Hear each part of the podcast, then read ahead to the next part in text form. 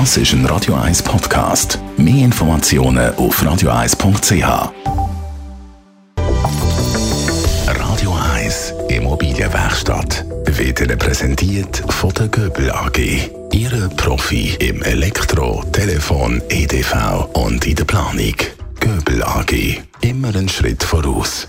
Der Michi Blaser von der Immobilienwerkstatt ist bei uns. Heute wollen wir mal über Kosten bei Stockwerkeigentum reden, wie die eigentlich verteilt werden. Also Eigentumswohnung, da ist man ja eben nicht der Besitzer vom ganzen Haus, sondern jetzt noch andere Stockwerkeigentümerinnen und Eigentümer. Was fallen da für Kosten an? Genau, das ist eigentlich das Stichwort. Was, was gehört mir selber und was gehört äh, der Gemeinschaft?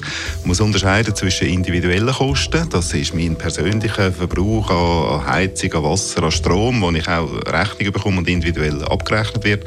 Und gemeinschaftliche Kosten. Die gemeinschaftlichen Kosten sind zum Beispiel die, Reinigung vom Stegenhaus, der Hauswart, der Gärtner, der, der Strom, was braucht fürs Licht im Stegenhaus etc.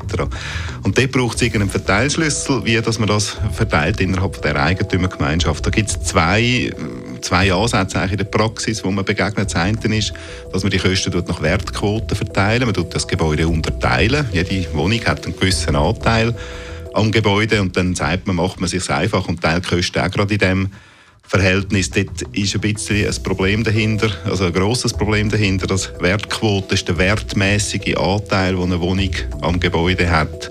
Sprich eine Attika-Wohnung, die deutlich mehr kostet als eine kleine Nordwohnung äh, irgendwo in der Mitte des Gebäudes, hat übermäßig viel Wertquote, weil sie ja übermäßig viel zahlt hat und übermäßig viel Wert hat eigentlich an dem Gebäude, zahlt also dann auch mehr äh, an die Betriebskosten an. Was ja eigentlich unfair ist, oder? Ja.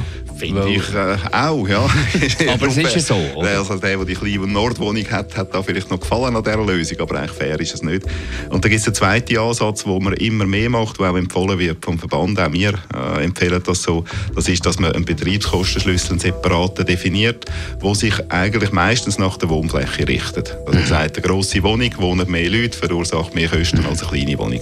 Und das ist fair, weil dort ist auch dann eine Attika-Wohnung nicht übermäßig belastet gegenüber einer anderen Wohnung. Wenn man allgemein gut muss äh, bestellen, finanzieren, auch schlussendlich auch mit der ganzen Wohneigentümerschaft, dann stellt sich immer die Frage, welchen Anbieter, welchen Drittanbieter nehmen wir? Wie wird das entschieden? Ist das ein demokratischer Entscheid?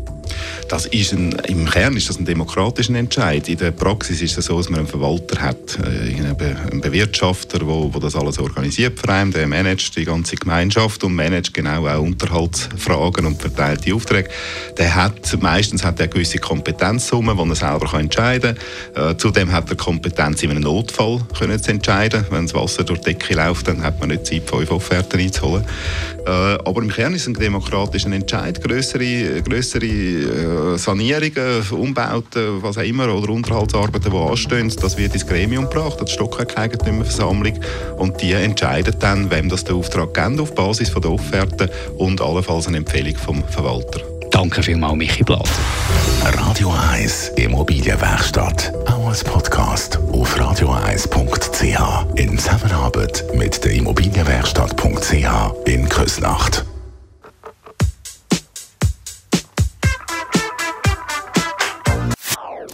Das ist ein Radio 1 Podcast. Mehr Informationen auf radio1.ch.